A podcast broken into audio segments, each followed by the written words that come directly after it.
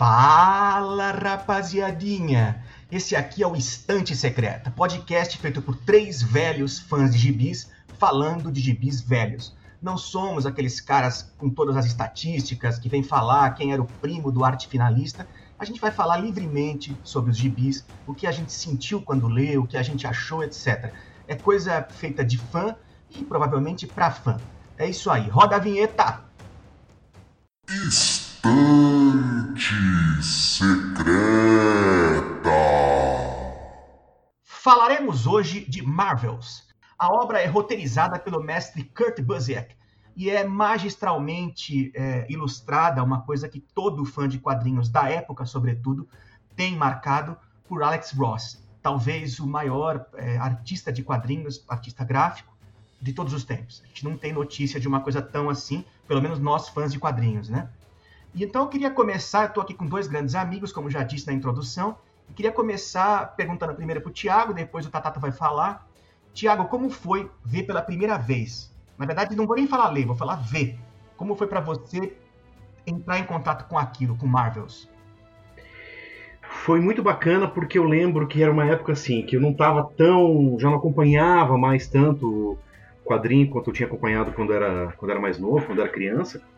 E aquela capa chamava muito atenção, né? Aquela capa que tinha o acetato, né? Da, da a edição original, que eram quatro volumes, né? Eu não sei qual que vocês têm aí, a que eu tenho é a encadernada da Salvati, né? Eu também essa não, eu tenho, eu tenho guardada essa com acetato também, mas tenho a encadernada também. É, que, que saiu naquela coleção da, das graphic novels da Marvel lá e tal. Achei no sebo um dia porque, cara, curiosamente assim, eu, eu lembro de ter visto, me chamou muito a atenção né, porque eu nunca tinha visto uma arte igual aquela da capa, né, aquela pintura meio aquarela, meio. Eu já estava acostumado com aquele traço mais clássico, né, de quadrinho. E eu lembro que me chamou muito a atenção e eu lembro de ter visto ela na banca junto com aquele volume grande, aquele que tinha um do Super-Homem, um do Batman, um do Shazam também ilustrado pelo, pelo, pelo Alex Ross. Eu não lembro o nome desse. É, isso, isso eu acho que é posterior.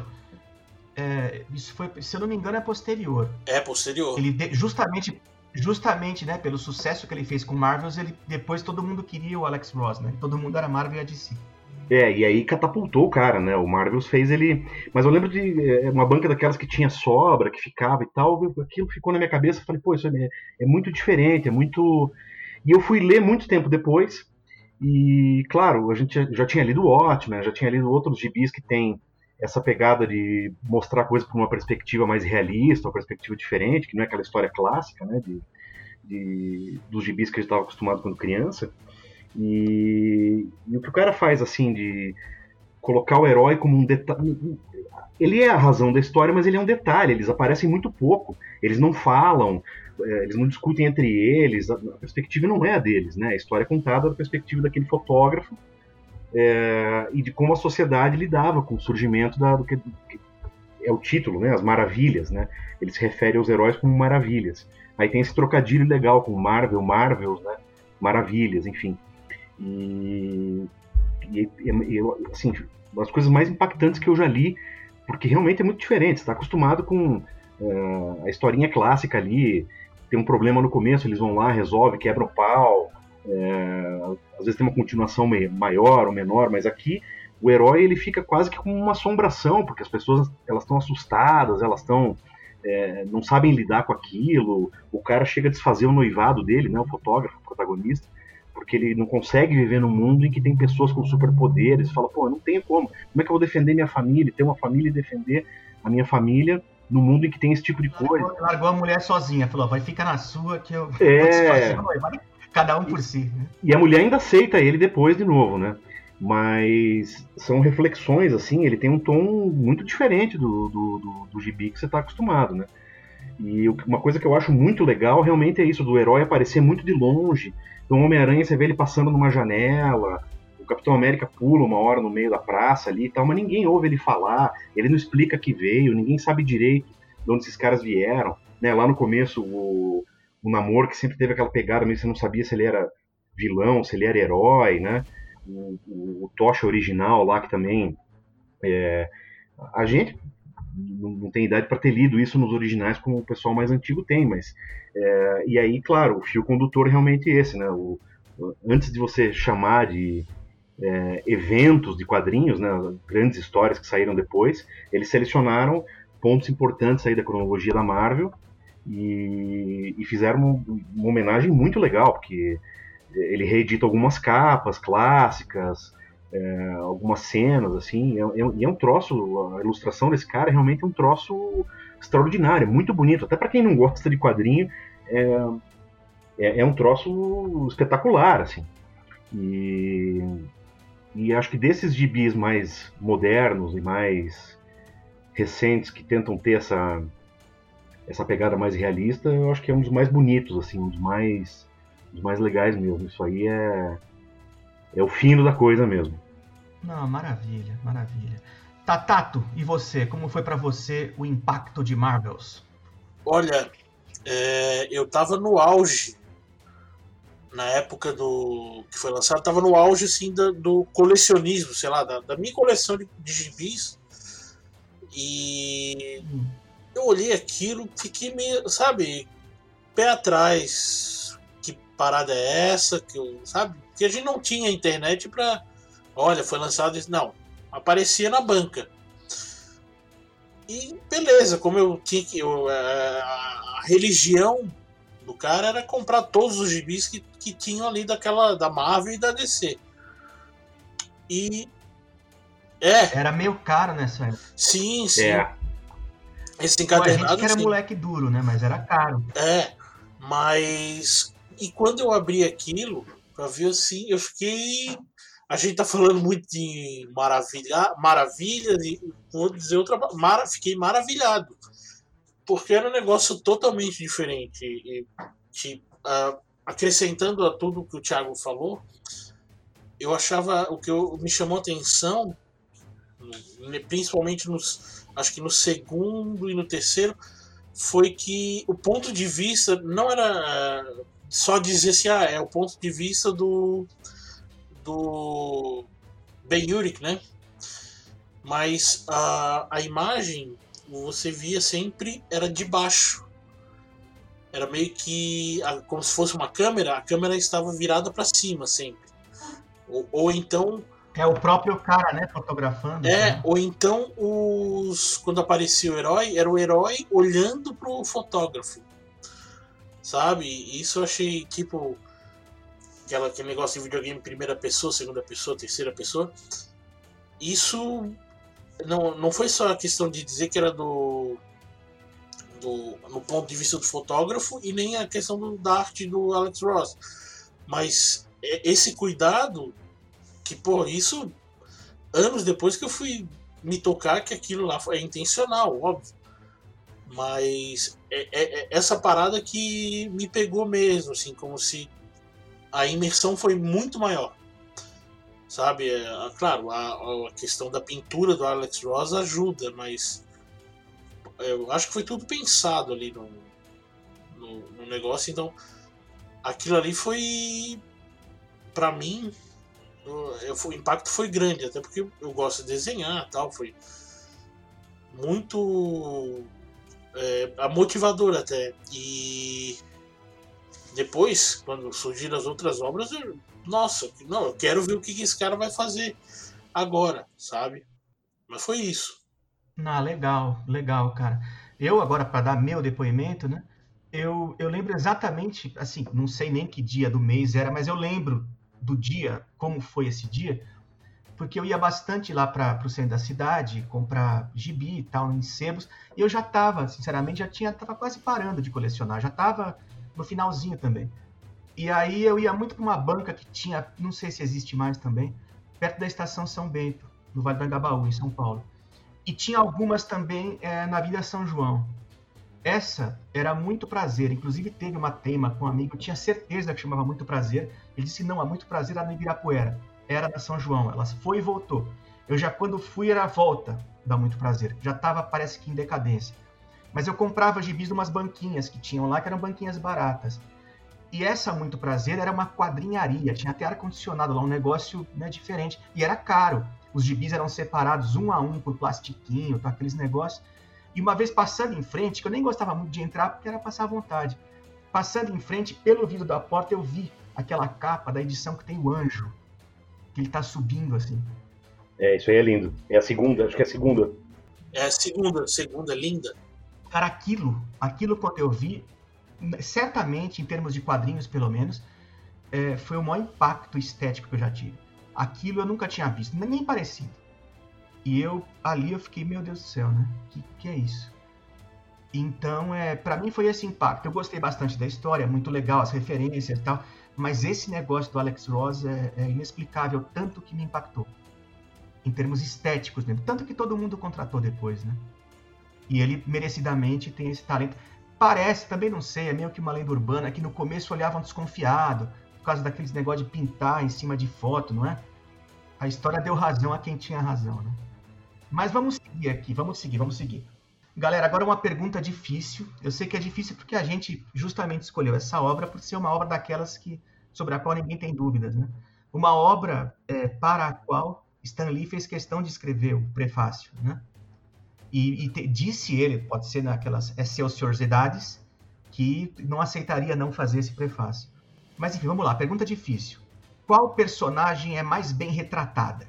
No sentido estético, de pintura, desenho e tal. Se não puder falar uma, fala, sei lá, duas, tá? É compreensível não poder falar uma. Então, sei lá, para não ficar um, uma falação, o Thiago fala, o Tatato fala e eu falo na sequência. E tem aquele comecinho, né, que tem a, a gênese do Tocha ali, aquilo ali é muito bem desenhado, né? O, o fogo, o efeito daquilo, é, é, é uma coisa extraordinária mesmo ali, e ele merece aquele prólogozinho só dele, né? É, é um troço diferente, sim, merecido, porque é, para você fazer ficar bonito e interessante, o cara pegando fogo com essa técnica vira uma outra coisa, né? É, não é aquele risquinho amarelo, né, do tocha do, do, do, do gibi que a gente estava acostumado. Aquilo ali é muito bonito, né? Mas assim, eu sou parcial ao Capitão América, pô, gosto muito do Capitão América, e ele tem acho que uma ou duas passagens ali só, mas aquela que ele tá pulando no meio da rua também é muito muito bonita, aquilo ali merecia ser enquadrado. Aquilo é foda. Tatato, você, qual que você achou mais bem retratada a personagem? Então, nessa pegada que o Thiago emendando aí com o Thiago que ele falou do Tocha, que é um, um efeito de um elemento que fica muito difícil no desenho trivial do quadrinho que é só amarelo, né? É, para mim, na minha opinião, o surfista prateado. O efeito ali do. O cara conseguiu, assim, transpondo o que o Thiago disse para o surfista prateado, sabe? Que é prateado. E isso aí para mim foi o que mais me impactou, assim, de longe, visualmente, foi o que mais me impactou. De todos os. Claro, teve, teve outros assim, por exemplo, o Homem-Aranha com a Gwen Stacy, mas de longe foi o Surfista Prateado.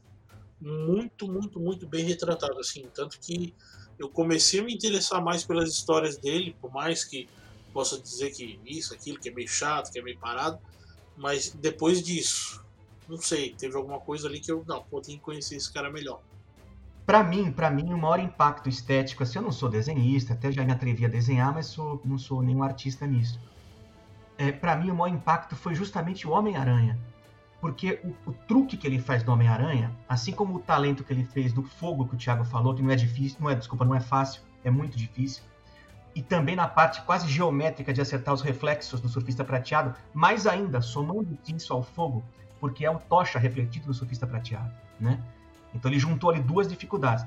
Mas o que mais me pegou, assim que eu achei foda para mim, né, vendo como uma, pessoa de fora da arte e tal, foi o Homem-Aranha porque o uniforme, se for ver, ele é solto. É, isso aí. E não é fácil desenhar aquilo, porque não é aquele colante que é, basicamente é o corpo do cara pintado de azul.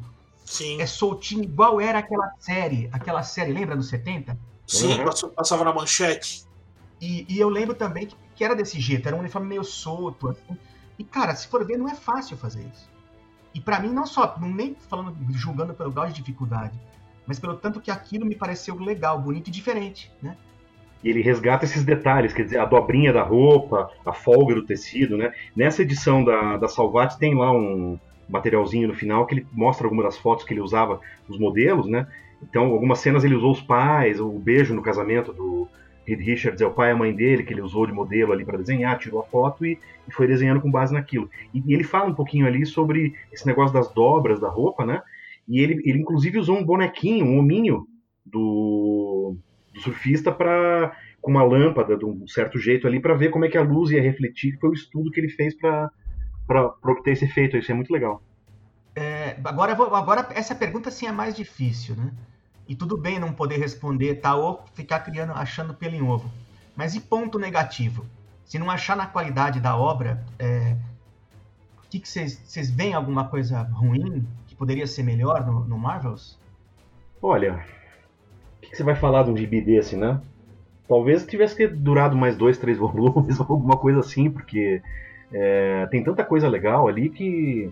Né, aquelas partes do começo ali, anos 30, 40, que tem aquela coisa meio Norman Rockwell, né? As crianças brincando, o esforço de guerra e esse senso de cronologia que ele dá, isso aí, é, pô, né? Você pediu para falar de uma coisa ruim, eu tô de novo falando de uma coisa boa. É. É, mas o. Enfim, acho que o ruim é que não teve mais, foram só quatro. Mas aí a gente não entra naquela coisa meio dos Beatles, de será que se tivesse mais, né? Tipo, Beatles até hoje, a gente ia achar uma bosta? É, você não pode banalizar também, não pode gastar o troço, né? É, ele tá numa pegada de fazer o volume 5, né? Ele tem falado alguma coisa aí, o Alex Ross, não sei se, se é uma, um X dele ou se realmente vai sair, né? É, talvez tenha alguma coisa aí da, da cronologia da Marvel que dê pra continuar na mesma toada, né? Eu vi o anúncio, parece que é um Marvel's X. É. Que continua aquele universo X, mas com, com mutantes e tal. Mas aí tudo bem, ele tá, ele tem todo o direito de faturar até dizer chega em cima da obra, né? mas já não é a mesma coisa. Teve um Marvel's Zero, não teve? É, teve. Teve o Ruínas também. É, ele fez uma brincadeira. Ele fez uma brincadeira um tempo atrás, nessas que o Thiago citou da DC, que era, que era do Shazam, do Superman e tal. Ele fez uma e mandou. A impre... Acho que a DC mandou para as revistas especializadas, tal, para os sites especializados, o pôster com a capa do que seria a versão da, da a história do Super Gêmeos, cara. E uma porrada de gente comprou essa ideia. Mas vamos lá, vamos lá, vamos lá. Ponto negativo. Olha, o que eu vou dizer é o seguinte. É, se for analisar como um gibi aquele que a gente. O gibi do mensal lá, aquele. O gibi nosso do, de cada dia, né? A, o desenho dele não segue meio o que seria meio o que se diz, né, a arte sequencial, não, ele não parece que não tem meio muito, acho que até pelo tipo de, de, de, pintura que ele faz, a arte dele, fica difícil fazer aquele uma diagramação boa da continuidade da parada. Mas isso analisando como um gibi normal, se tu for ver uma obra que a gente compra encadernado, bonitinho, só uma, uma minissérie, passa tranquilo. Isso pode ser um defeito se for analisar com um gibi, mas se for como encadernado, aquela coisa para guardar como obra de arte, tudo, eu não vejo problema. Então, é e não é um defeito. Não, é né? outra, é outra proposta. Né? Exato. é outra proposta. Justamente então, por ser outra proposta. Puxando aqui de memória, tinha uma. A, a Abril tinha uma série de, de graphic novels que ela lançava, e tinha as Graphic Marvels, que eram graphic novels só da Marvel. E uma delas era inclusive uma capa maravilhosa do Surfista Prateado com o Joe Jusco. Eu não sei se estou confundindo, mas é, essa Graphic Marvel eram desenhos de John Buscema de página inteira. Só tinha desenho de página inteira. A Graphic Marvel inteira. Depois eu vou ver certinho se eu estou errando a capa. Eu sei que teve uma do, do, surfista também muito foda, que foi desenho do Möbius, não sei como se pronuncia, e argumento, roteiro do Stan Lee, que é muito bom. Essa é fantástica. É a cara do Galactus grandona, assim, né? Isso, exato. É, eu, não, eu me fugiu o nome, ele até ficou um nome famoso, mas tem essa outra, é Graphic Marvel, com o surfista na capa, uma capa do Joe Jusco, que é mais conhecido pelas capas do Conan, que ele fazia, né? E também um, um talento, assim, inclusive anterior ao, ao, ao, um tanto anterior ao Alex Ross, de fazer esses reflexos tal, que também essa, as capas do Joe Jusco lembram um pouco, parecidamente, o que poderia ser o que a gente foi aquilo que a gente viu no Alex Ross. Mas já dava uma pista, né? Então aquela graphic Marvel é, é, do surfista prateado eram desenhos de página inteira. Porque era um troço, né? Era uma, é um outro negócio. O gibizinho tinha que caber ali no formatinho, eram histórias curtas, né? Então, aqui defendendo o, peixe do Alex Ross.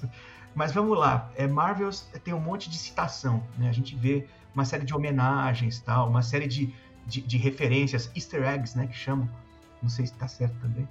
É, vamos lá começar, e vocês, né, mantendo essa ordem, juro que no próximo eu inverto. Tiago, quais, são, quais foram as, as referências, citações e easter eggs que você achou mais legais lá? Realmente tem muitos aí, né? Tem essa construção histórica aí de várias, várias coisas importantes da história dos Estados Unidos ali pontualmente colocadas e tal. Mas então as duas que eu gostei mais estão no primeiro volume. Tem ali, eles estão uma hora discutindo depois de uma aparição do Tocha lá e tal, eles estão tomando um café ali. E é aquela pintura do Edward Hopper, né, o Nighthawks, que é aquela aquele bar, aquele restaurante, aquele café, né, numa esquina. É, não tem número de página no meu aqui, enfim, mas é no primeiro volume. E algumas páginas depois estão sendo ouvidas as pessoas, né, pelos repórteres ali, sobre uma aparição do Capitão América, o que elas acham do Capitão América. E tem um quadrinho que é um senhor, um marinheiro velhinho com um cachimbo, caolho, que, pô, claramente é o Popeye, cara, é uma homenagem ao Popeye. Isso é um troço muito legal. Ele pegou um personagem antigo, pô, deu um jeito de botar ali no meio e é um sensacional. Diga, Tatato, para você, conte seus easter eggs, referências, indiretas e afins. Então, o, a minha parte, o que eu acho assim de referência muito é aquela em alguns é, tem alguns desenhos de capas de jornais um que eu lembro é, acho que é ameaça mutante né daí tinha remete muito àquela época acho que anos 60 que era o medo da ameaça nuclear né ali mesmo começou muito forte nos 60, né? E algumas batalhas, acho que no 1 e no 2, de invasão, invasões. O 2 eu não me lembro quem era. O, não, o, o 3 e no 4, né? O... Era o Namor. Acho que tinha o Namor. O Namor, uma hora foi bater papo lá em Nova York. É, mas tinha o Homem-Aranha. Então é o seguinte: tinha muito aquela pegada meio. Guerra dos Mundos, sabe? Do. É um veículo igualzinho, um veículo é bem igualzinho. É, tem um ali que tem uns negócios. E o, tem um que é do.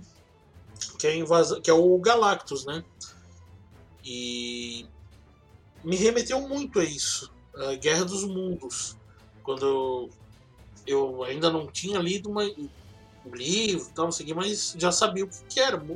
Tinha algumas ilustrações e isso me chamou muita atenção. Esse, foram esses aspectos. A parte dos jornais, assim, às vezes aparecia um comunicado de TV e tinha lá. É, fazia referência a alguma figura. Teve um que foi ao Kojak, se eu não me engano. Foi claramente ali o. Não sei se. Porque na época a gente queria muito o filme dos X-Men, daí retrataram um cara careca no, mas foram esse, é, é, esses easter eggs, assim, não sei se pode se considerar easter egg ou uma referência, né? Que eu me, me, eu tenho até hoje, né? Bacana. Eu citando as minhas, a primeira delas é, tem uma hora que aparece o Superman. Eu acho que é na primeira, no primeiro negócio, mas não é que aparece o Clark Kent, Superman. É uma cena nada a ver, você olhando, você repara que ele tá pulando em cima do prédio. E para quem não sabe, o Superman nem sempre voou, né? Ele apenas saltava sobre grandes edifícios. E tem inclusive aquela bota primeira dele que parecia aquela sandalinha do Hércules, sabe? Então tá bem, é bem ele mesmo, aquele primeiro desenho, que, se não me engano também começou em tiras, né? E essa referência é legal porque é um gibi da Marvel. Então certamente deixaram passar porque não dá para não ver. Depois que você presta atenção nessas coisas, você não consegue mais deixar de ver. Então, claro, foi uma homenagem bonita. E, para mim, o grande easter egg do gibi é o casamento aparece, é, aparecem os Beatles. Aparece John Lennon bem visivelmente, é o primeiro que você vê, o Paul meio escondidinho, aí tá o Ringo na mesma fila, na mesma parte deles lá, de quem olha a parte direita, e o, o, o Harrison bem mais para a esquerda também na última fileira. Entre outras pessoas famosas, você começa a procurar as carinhas e você acha. Mas eu, para mim, esse é o grande easter egg, que eu acho que ele aproveitou que aquela cena icônica, né, de você pode colocar quem você quiser, que são um monte de, de cabecinhas ali, depois uma galera tal. Agora que a gente já, já falou das partes mais assim óbvias do negócio, vamos pro quebra-pau. Eu, esse talvez seja a parte mais, é, é mais é, barulhenta do nosso podcast, que é o seguinte: as votações polêmicas. Roda a vinheta. Votações polêmicas. Seguinte, galera. Nas edições do, do Estante Secreta, a gente vai fazer um monte de votação polêmica aqui para atiçar os nervos, é, ver o circo pegar fogo, etc. Então vamos começar com uma que até é fácil. Para vocês aí, bate pronto, hein? Não precisa ficar explicando. Quem para vocês é o mais casca-grossa do gibi? Você, Thiago. Ah. Pô, como é que eu vou fugir de falar que é o Galactus, né? O cara, devorador de mundo. Você, Tatato. Pra mim é o Ben Yurik, o, o protagonista, porque o cara é a- chega a perder um olho, né? Na parada, no decorrer da parada e, e tá sempre lá. O cara não tem superpoder, mas tá sempre lá no, no meio da, da encrenca. Então, mais, mais casca grossa que isso, Beleza. É, para mim, eu empato com o Thiago nessa, é Galactus. Agora uma pergunta que pega. Considerando aí quem a gente elegeu melhor, infelizmente, Tatato, não vou poder considerar o, o sujeito lá que perdeu um olho, não falamos aqui de Nicholas, né, Furry, é, em nome da causa. Mas vamos lá. É, e se o Darkseid saísse na mão com Galactus? Sem jogo de comadre, sem aqueles negócios que depois ficam amigo e vão se juntar. Na porrada, um vai ter que morrer. Pra você, Thiago, quem você acha? Eu acho que o Darkseid vai pra fita. Ganha ou perde? Perde, perde, perde feio. E você, Tatato? pô, eu, eu acho que o Darkseid consegue dar conta do recado, hein?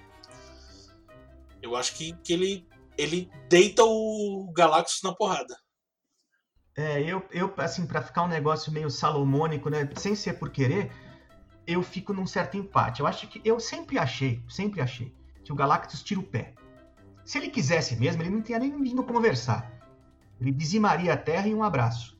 E se ele quisesse mesmo, não precisaria de um arauto. Né? Ele ia mesmo lá, lá e pronto.